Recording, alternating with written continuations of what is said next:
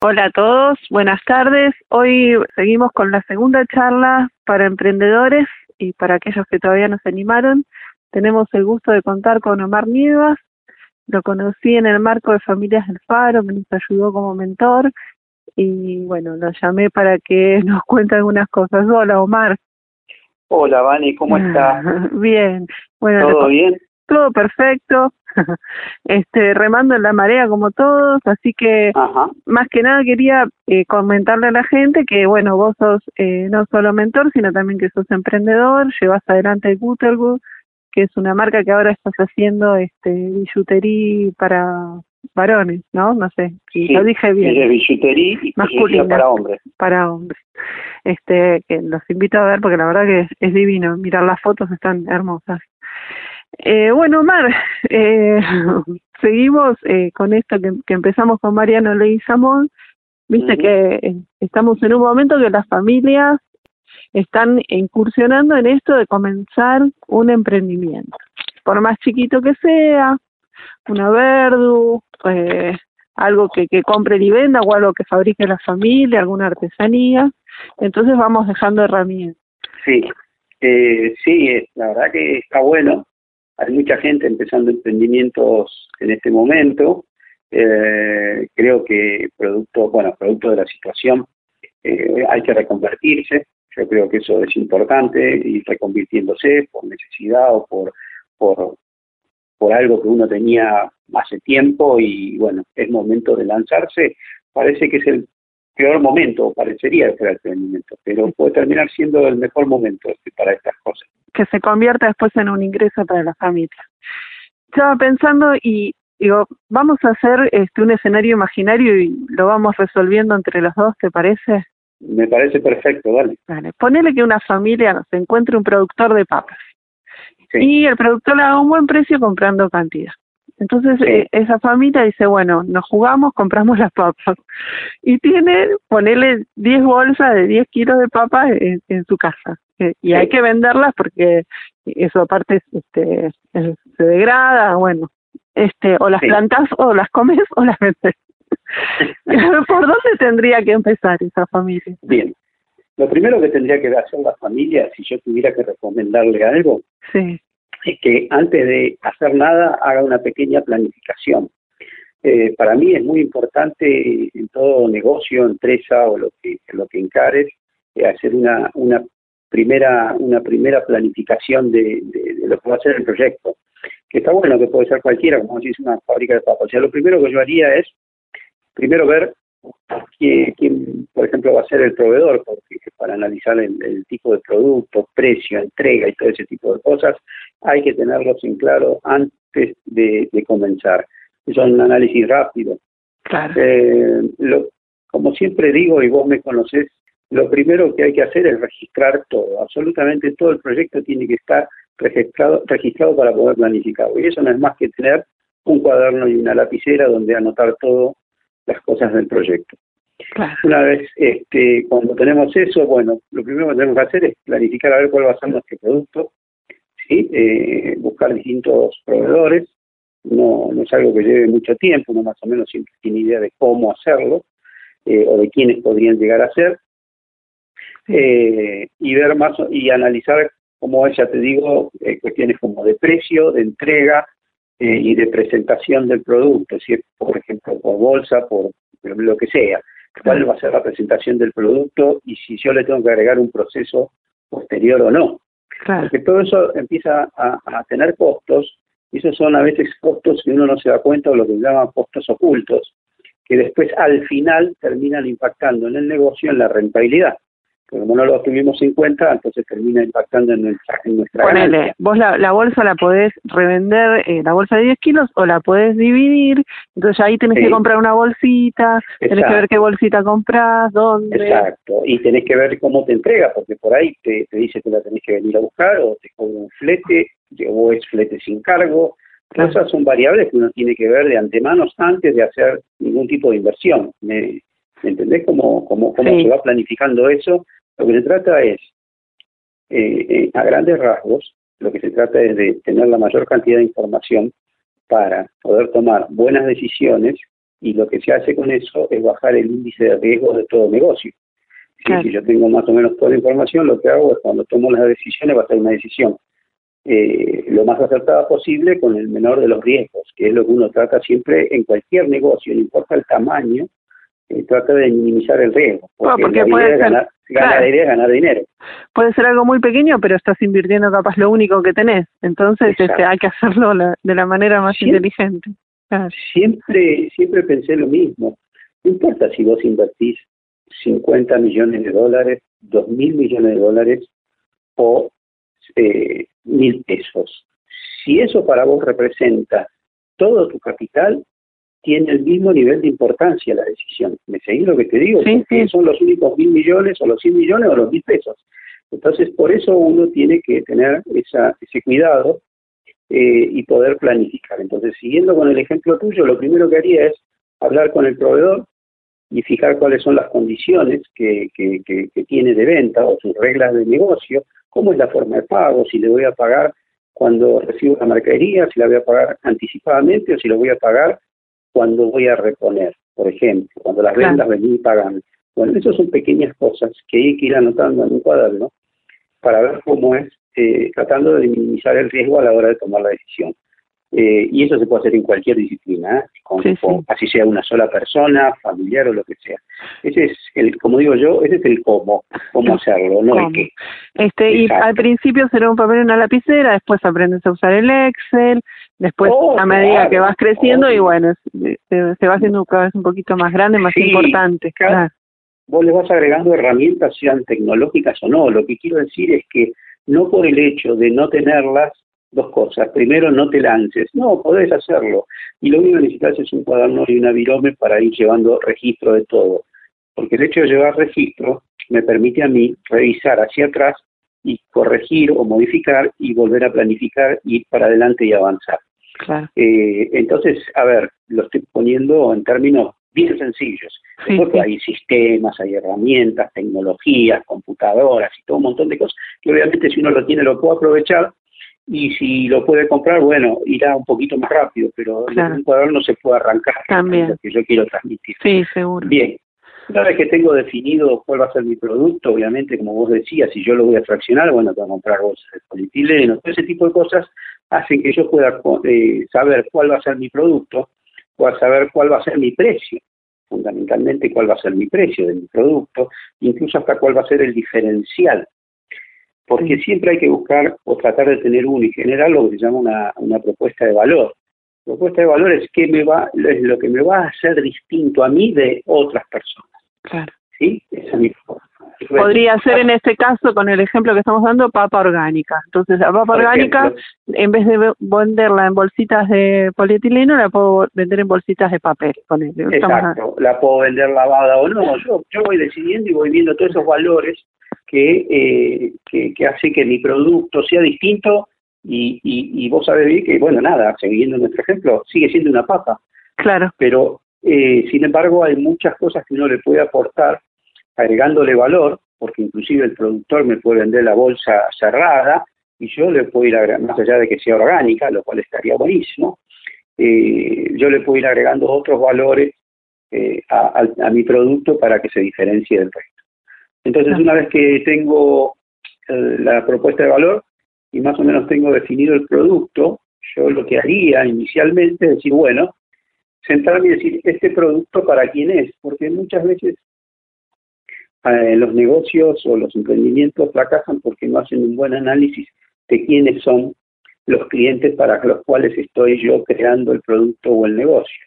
Parece sencillo, pero a veces no se hace, entonces cometemos el error de ofrecer un producto a, o bien o a quien no le interesa, o bien a quien no pueda pagarlo, o bien a quien no le quede cómodo comprarlo.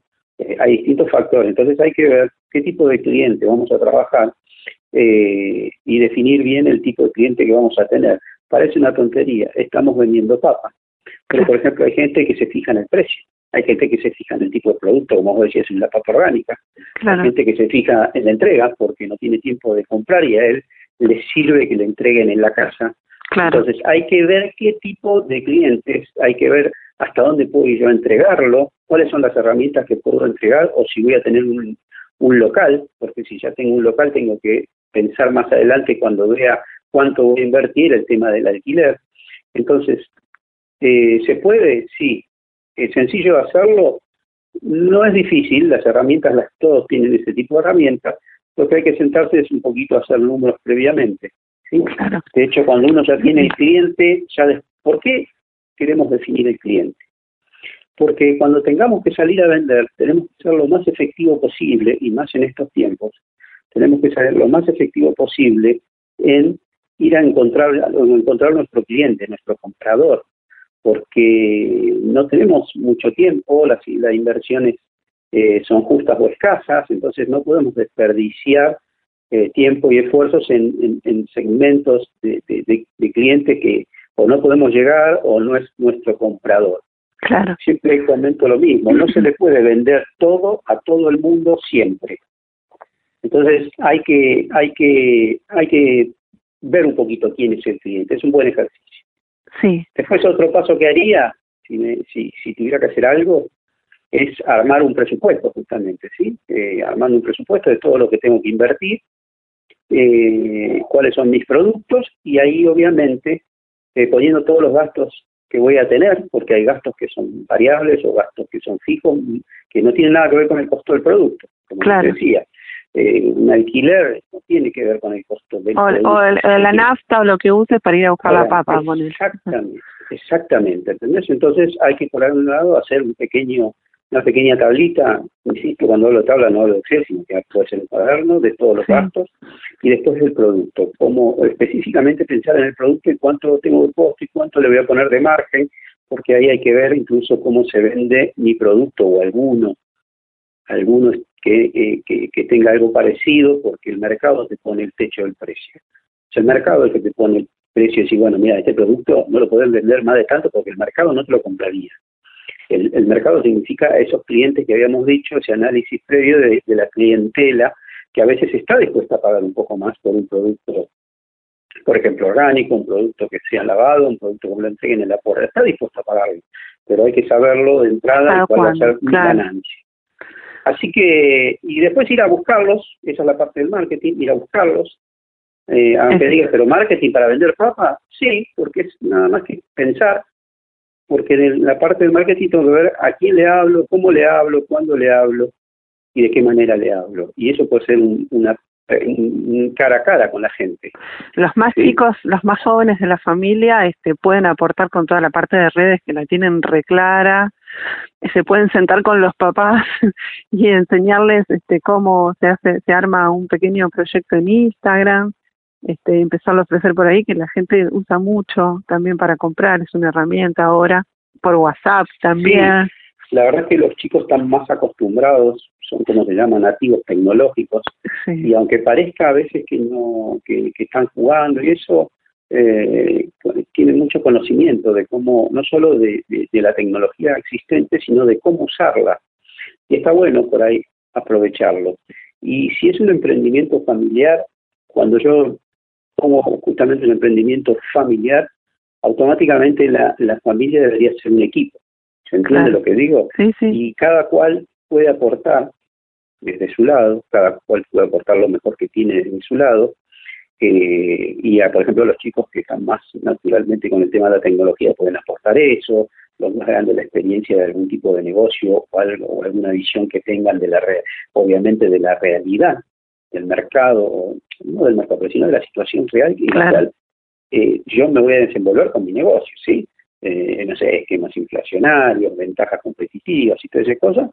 Entonces se, transforma en un equipo, un equipo trabajando todos con el mismo objetivo.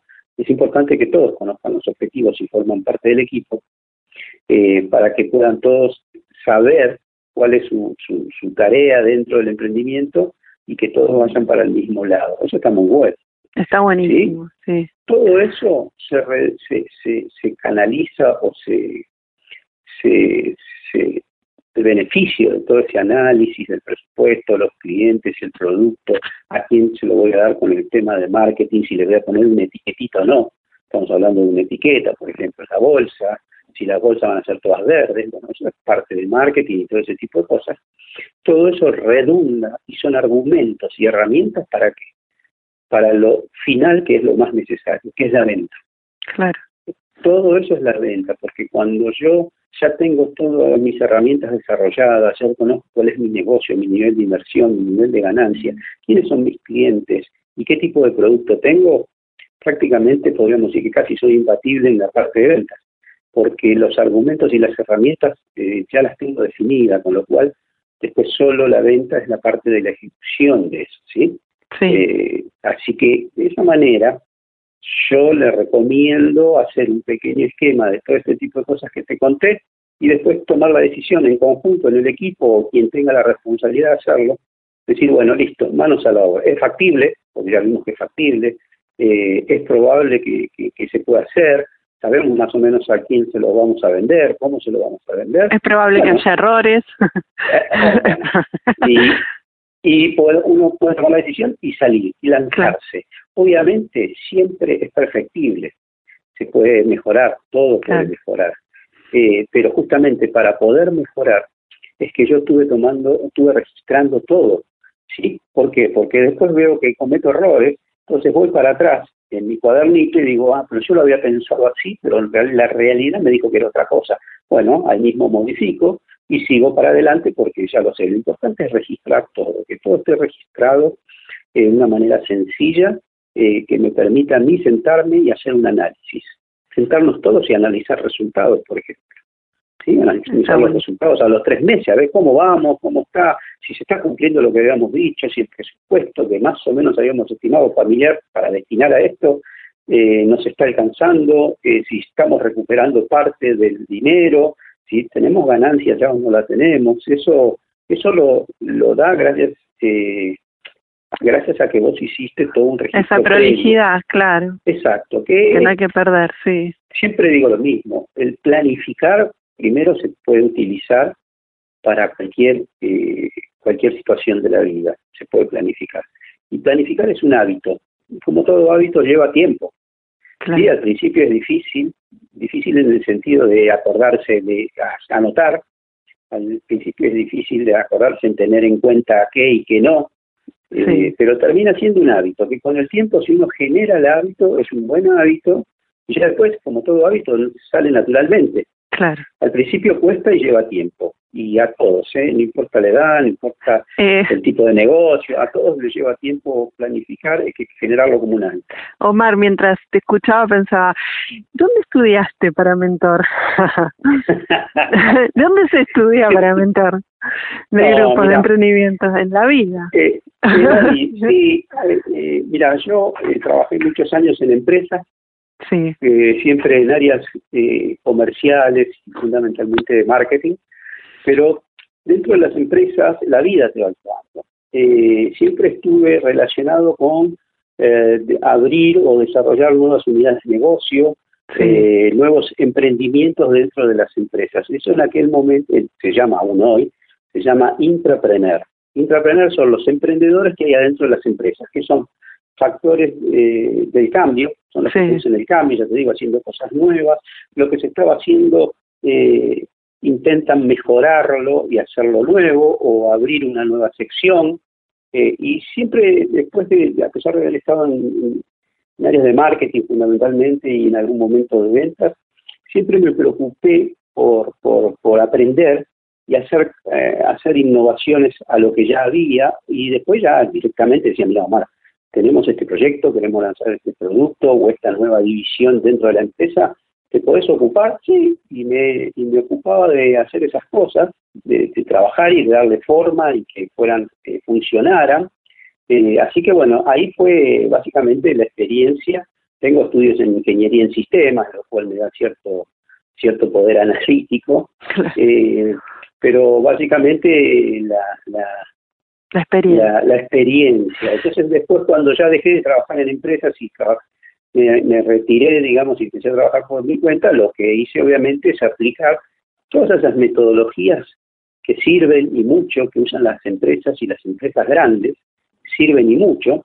Lo que me tomé el trabajo fue adaptarlo a, eh, a emprendedores, microempresas, micropymes, eh, y hablar en un lenguaje muy sencillo. Claro, y tener la ductilidad de, que sabemos que acá tenemos una economía que es muy fluctuante, entonces no podemos aplicar estructuras de otros países o de otros lugares porque acá hay que este, adaptarse a lo que hay, que es este mercado y bueno. Una, una cosa que vos dijiste ahí re interesante es en la parte de adaptación. Eh, la, la capacidad de poder adaptarse es importante para un emprendedor. Y además, eh, en general el emprendedor al tener una estructura chica, porque realmente son estructuras chicas, eh, hay muchos emprendedores que trabajan solos, ¿sí? que bien contratan servicios afuera o no, son ellos los que toman las decisiones eh, y están solos, pero tiene una ventaja frente al resto en el mercado, que como son chicos justamente, lo bueno que tienen es que son chicos y pueden ser flexibles, entonces un emprendedor rápidamente puede adaptarse a la situación de mercado. Cuando una gran empresa le cuesta porque tiene mucha, la estructura es muy grande, entonces no, no es fácil, no es tan flexible y adaptable a cada situación. Pero un emprendimiento, una micropyme y hasta una pyme son los primeros y es una de las ventajas que tiene justamente la de la de adaptarse a la situación que le toca vivir en ese momento y, y, y, reconvertirse y, y, adaptar los procesos. Y es justamente esa es una de las ventajas de los emprendedores y de los de las empresas chicas. Por eso eh, son muchas por eso son muchas y por eso sobreviven. Eh, tienen mayor capacidad o mayor posibilidades de sobrevivir. Si viene hay que trabajar mucho sí como, como digo yo un emprendedor en general patea los corners y va y cabecera. Tiene que hacer todo. Pero bueno eh, aprender también a abrirse a un equipo a a generar un equipo. Este, y esto de, ser mentor, eh, también creo que la vocación surge del amor al prójimo, ¿no? Es decir, mira, yo ya pasé por esto, me pasó lo otro, fíjate en esto primero, fíjate en aquello, eso es, eh, este, también poner en acción el amor este, a las otras familias que van a empezar, como esto que nos estás contando, este desarrollo que hiciste acá, este, para que no, no nos quedemos, ¿viste? No nos quedemos llorando en casa, hay mucho que se puede hacer. Y, y bueno, entre todos, y cuando otras familias ven que otra familia está haciendo algo, tenerla como, como proveedor, ¿viste? Ir y comprarles algo, lo que se pueda este, y así entre todos ir haciendo una cadena mucho más generosa, ¿no? Sí, además, eh, eh, acá en Argentina, por ahí muchas veces no lo vemos, en general, eh, muchas veces uno escucha la palabra emprendedor y, y, y, siente o entiende que es un emprendedor tecnológico y que, bueno, nada. Un emprendedor es aquel que emprende, ¿sí? sí. La, la energía positiva que tiene el, como se llama, suele llamar, el ecosistema emprendedor en Argentina, en Argentina es tremenda. Es tremenda la capacidad, la energía que tiene, la capacidad técnica que tiene, eh, en que hay en Argentina eh, en el ecosistema emprendedor. Y cuando hablo de ecosistema emprendedor, hablo, como bien decís, alguien que compra productos y sale y los revende, eh, uno que hace un eh, monta un pequeño negocio, monta una pequeña empresa. Es muy fuerte, a veces no se conoce la capacidad que tenemos. Y eso un poco la gente lo, lo viene escuchando, lo escucha cuando dice vienen a buscar los talentos argentinos y se los llevan. Bueno, justamente lo que se están llevando es un pedazo de esa energía emprendedora que tenemos como país y como pueblo. Y la energía positiva que genera el emprender es un camino que uno tiene que ser resiliente, eh, porque a veces tenemos eh, momentos de, viste, de flaqueza. Yo siempre te digo lo mismo, vos me lo has escuchado cien mil veces, que yo tengo más perdidas que ganadas. Pero todos los días yo me levanto y digo, bueno, ¿sigo emprendiendo o no? Y siempre la respuesta es sí, sigo emprendiendo, porque me gusta, porque me apasiona, y, y lo de mentor porque también me gusta ayudar a otros, porque yo cuando hago las mentorías siempre aclaro al emprendedor, mira, las mentorías conmigo son entre pares. El emprendedor es un par mío, yo no soy ni un superior ni nada. La única diferencia, o las únicas diferencias que yo tengo es que yo pasé un ratito antes por donde vos estás pasando ahora y lo pude resolver. Lo que me preocupé, la otra cosa que me preocupé y ocupé es de aprender. Cuando me tocó pasar por eso, aprender y capitalizarlo.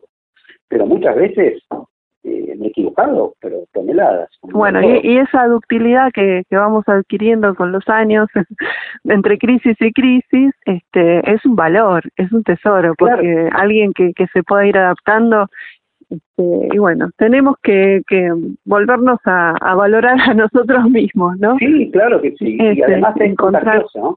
Sí, sí. Además es contagioso esto del, emprendedor, de la energía positiva de ir para adelante. Y créeme que es contagioso, yo lo he comprobado. Tengo un montón ya de emprendedores que he trabajado y yo mismo como tal. Eh, que empieza a contagiar, a contagiar. Que te dan ganas de ponerte a hacer algo, claro. Que te apoyan, que te dan ganas de, como mentor incluso de ayudar. Yo hoy estoy ayudando por mi cuenta. Eh, gente que empezó a emprender y le digo, bueno, mira, eh, vos lo sabés, te lo he dicho, oh, bueno, dale, mira, cualquier cosa que necesitas, no dudes en llamarme, llamame. Llamame que seguramente entre los dos vamos a poder sacar algo positivo para que puedas avanzar. Y, y en este momento hay mucha gente que, que está que ha pasado por, por parates, por crisis con esto de la cuarentena y la pandemia y ahí se ha paralizado.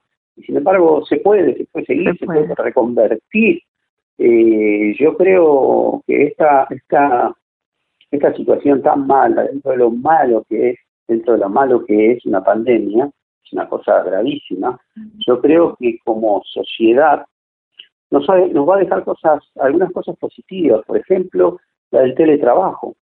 Sí. Eh, el teletrabajo es colaboración. Eh, mucha gente ya la probó y dijo, uy, mira, funciona, está buenísimo eh, es cómodo, gano tiempo para hacer yo mis cosas, porque no pierdo, no tengo ese tiempo muerto de viajar al trabajo, de, de, cambiar la ropa todos los días, y todo ese tipo de cosas. El, el, empleado, el obrero, se da cuenta que eh, va a poder tener ese tiempo que utilizaba en el transporte para él. Claro. Es un tiempo de calidad que ganó y lo probó. desde el punto de vista del empresario, también es hasta positivo más allá de las caídas de la renta y todo. Pero lo primero, mira, hay que hay que eh, reconvertirse. Segundo, eh, yo probé que no hace falta que tenga todos los... Por ahí si hay que hacer mano de obra, sí, que la otra sí claro, que hacer en una planta. Pero digo, los administrativos y un montón de gente que trabaja en empresas. El dueño, el propietario, el empresario, se está dando cuenta de que tiene menos gasto de, de de papel, menos gasto de, café, menos el ánimo, el ánimo es otro, el ánimo del que va a laburar ir con buen, mejor onda, este, ya el hecho de, no tener que ir todos los días hasta el laburo te, te pone en otra situación. No, y del otro lado el empresario también, porque de repente dice, mira, tengo que alquilar una oficina de 100 metros cuadrados para tener toda la gente. Y ahora está viendo que realmente no lo necesitaba tanto, porque por ahí había gente que podía hacer teletrabajo o colaborativo desde su casa, de su lugar de, donde vive. Entonces, en vez de alquilar 100 metros de oficina, 300 metros de oficina, por ahí con 50 metros me alcanza, porque es la gente que inevitablemente tengo que tener acá. Bueno, eh, entonces probó, la sociedad probó. Esa parte que probó, otra cosa creo, creo bueno que ha dejado o va a dejar esto, si es que se puede buscar cosas positivas, es justamente el tema de la educación, empezando desde, desde la universidad hasta el jardín. Se probó que si bien hay que todavía desarrollar mucho, mucho contenido y mucha eh, metodología para enseñar, hoy nos damos cuenta que podemos enseñar y se puede aprender a distancia, sin moverme de donde estoy. Y la ventaja que tiene eso, por ejemplo, si yo veo, me, siento en lo, en lo universitario, digo, bueno, la verdad es que ahora puedo estudiar en cualquier universidad del mundo desde cualquier lado. ¿Entendés lo que te digo? Porque la tecnología ya estaba. Lo que no estábamos era usándola. Entonces esas cosas eh, creo que son cosas positivas. Y también, desde el punto de vista de educación, desde el punto de vista del trabajo, pero hay un punto también importante, que es desde el punto de vista del medio ambiente. ¿Por qué? Porque si seguimos, no digo que todo el mundo, no digo que todas las empresas están pero lo que digo es lo siguiente, si, si hay menos gente en la calle, ¿sí? Lo que se llama, lo que va a bajar, como ha bajado drásticamente ahora, es la huella de carbono. La huella de carbono es, de carbono es esto que vos vas dejando basura eh, a medida que vas andando durante la vida. Sí, bueno, o hacernos más conscientes de estar todos en la calle y este hacer un mejor uso de, de, del hábitat. pero como por ahí podés trabajar desde tu casa, por ahí podés desde tu casa, ya no, no Eso te, te da, público, sí, te da otra libertad. No generas tanta basura porque generas en un solo lugar vos y no en dos lugares. Bueno, y eso va disminuyendo la hueso y eso es bueno para el ambiente. Es muy bueno para el, para el medio ambiente. Y bueno, estas son las cosas que yo encontré positivo, que lo que hizo fue la tecnología adelantar todas esas cosas entonces, para mí, es mi opinión, entre 3 a 5 años, ¿entendés? Eso tendría por ahí, sí, sí, sí. con el proceso, nos hubiera llevado 5 cinco, años o más. Bueno, esta, esta situación tan mala, de como fue una pandemia, aceleró todos esos procesos 5 años. Entonces, todo el mundo, el comercio electrónico, el comercio electrónico avanzó terriblemente acá en Argentina, el vender por Internet, porque la gente lo probó. Claro. Probó que se podía, probó que, que era factible, que vos pagabas y que te lo traían a tu casa y que no perdías tiempo y que tenías toda la variedad y hay un montón de cosas, restaurantes, lo mismo, bueno, el caso de los restaurantes es un caso que para mí es emblemático. No podían abrir, generaron esto del famoso takeaway, o sea, venía a buscártelo y te lo llevas, o del delivery, entonces abrieron un nuevo canal comercial que antes no tenían ni pensado abrirlo. Digo, cuando esta cuarentena se termina, cuando esta pandemia se termina y abran, la recomendación que doy es no abandones ese canal comercial, porque ese es un, ah. canal, un, canal comercial incremental, va a incrementar tu facturación. Y la estructura y la estructura no va a ser tan grande que tengas que invertir, porque ya invertiste en el teléfono, en la computadora para tu... Entonces ya la tecnología la tenés. Abrí, sí, seguí con toda la, la, tradicionalidad de lo que tiene un restaurante y todo lo que significa emocionalmente y la comer Pero no abandones el canal comercial que fuiste desarrollando ahora no lo abandones porque eso es incremental a tu negocio. Y en situaciones de crisis, en situaciones eh, donde la, economía está en crisis, bueno, hay que inventar lo que normalmente se conoce como canales verticales, otros canales de venta que me ayudan a incrementar la venta, porque la verdad que en un restaurante más de 20 mesas no puedo tener si quiero vender más. ¿Sí? ¿Qué hace? En general hace, se empiezan a levantar eh, los precios, porque es la única manera que tiene pobre. Ahora, si yo abro un canal incremental que no significó tanta inversión, porque gran parte ya la tenía, lo que tendré que hacer es entrenar más a mi gente, agregar algún servicio adicional que mejore mi propuesta de valor. es un canal comercial adicional que, hace incrementar y que hace crecer mi negocio. Bueno, ese es un caso que vengo viendo, vengo analizando el tema de los restaurantes, el tema de gente que se ha puesto a cocinar. Ese es otro yo estoy, por ejemplo, con dos, con dos emprendedores nuevos que se han puesto a cocinar, que empezaron cocinando en la casa, que hicimos un pequeño, esto que te dije, la planificación, bueno, cuál puede ser tu producción con una cocina, eh, cómo, cómo adaptar tu sistema de venta, él vende por, eh, por Instagram, bueno, cómo lo adaptamos, eh, cuál va a ser el sistema de ventas, por ejemplo, lo que hicimos con esta, con esta familia, porque es un emprendimiento familiar, los chicos manejan las redes, los padres cocinan, preparan entonces dije, bueno, ¿cuál es la capacidad que tenés? Bien, no puedes poner un delivery para que te llamen por teléfono, porque no tenés capacidad de reacción ni capacidad de producción. Bueno, hagamos un sistema que yo ya había usado con otro emprendedor hace unos años, que se hacía en su casa, hacía pastas y vendía. Bueno, dije, mira, vamos a hacer esto, que esto funcionó, funcionó muy bien, porque no sabía, porque se le agotaban, porque lo llamaban, porque se volvía loco, bueno, dije, mira, vamos a planificar cuánto es la capacidad de producción, cuánto puedes comprar, cuánto puedes invertir y cómo vamos a vender. De acuerdo a, ese, a eso que tenía, ya sabíamos quiénes eran, los que teníamos que vender, ya sabíamos el producto, porque era el producto ya lo habíamos elegido, él ya lo había elegido, ya había decidido. Bueno, ya tenemos, y el presupuesto de lo que íbamos a invertir, de cuánta mercadería necesitaba comprar y cuánto eh, invertir en comunicación si hacía falta y cuál iba a ser el canal comercial, que fue Instagram, las redes sociales. Bueno. Eh, entonces le dije, mira, como vos no tenés gran capacidad, es muy sencillo. Eh, lo que haces es levantás, no, no trabajás con un delivery just in time, vos llamás y te lo mando, no. Vas a trabajar con pedidos. El sistema el mejor sistema que puedes aplicar es el de pedidos. Es decir, de lunes a jueves se reciben los pedidos y viernes y sábado se entrega, ¿sí? Porque en general es comida que se puede comer más bien en los fines de semana y ese tipo de cosas.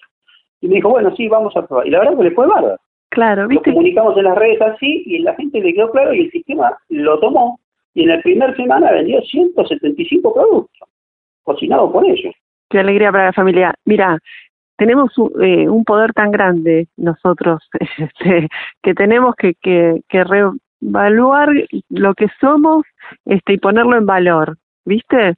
y decir, bueno, eh, estos somos como sociedad, estas son nuestras capacidades de adaptación y, y, salir adelante, ¿no? De, como decimos en Faro, desde tu metro cuadra. Tal cual. Y listo. y darnos la mano entre nosotros va a ser como nos vamos a levantar entre todos. Sí, porque además nuestro país es un país que ha sido atravesado por crisis económica casi sistemáticamente. Esta es una son realidades, eso lo ve la gente en, llegar a fin de mes, o llegar a fin de mes, en el trabajo no tiene trabajo. Desde el punto de vista del negocio, nunca, por lo menos digo que desde el 1890 hasta 1905, 1910, en Argentina fue un buen momento para poner un negocio. Después, las condiciones nunca estaban dadas para, no fáciles, las condiciones dadas para poner un negocio. Sin embargo, negocios se ponen todos los días. Hay gente que le va bien trabajando, eh, apostando al trabajo eh, honesto, eh, apostando a, la colaboración. Siempre es buen momento para, para empezar un negocio, siempre es buen momento para emprender. Lo que hay que hacerlo es en forma ordenada y planificada. ¿Sí? Sentarse, como te decía, planificar qué es lo que se va a hacer, cómo se va a hacer. No necesito más que un cuaderno, un adirome siempre es un buen momento para emprender. Lo que hay que hacerlo es saber cómo y, saber qué herramientas necesitas, como estas que te estuve diciendo yo. ¿Sí? Ver cuál va a ser mi propuesta de valor, ver cuáles van a ser mis productos y en qué se va a diferenciar, ver cuáles son los clientes a los que yo voy a apuntar para saber buscarlos, hacer un presupuesto de inversión y de gastos previo, ver el marketing que le puedo aplicar, si son las redes sociales, si son los, los, folletitos que se reparten en la calle, porque mi negocio va a, a, de cercanía, como se le llama ahora, los negocios de cercanía, bueno, saber cuánto y cuánto voy a invertir, hacerlo y después vender, que es donde yo le doy al cliente lo que él, lo que le dije que le iba a dar y lo voy respaldando con la mayor cantidad de beneficios y calidad que le pueda brindar que yo dije. Y eso va a respaldar, porque al final la venta se basa mucho en lo que yo dije que iba a dar como beneficio, en la calidad que dije que iba a tener, mucha ni poca, la que yo dije que iba a tener, y ese cliente que yo supe acepta eso.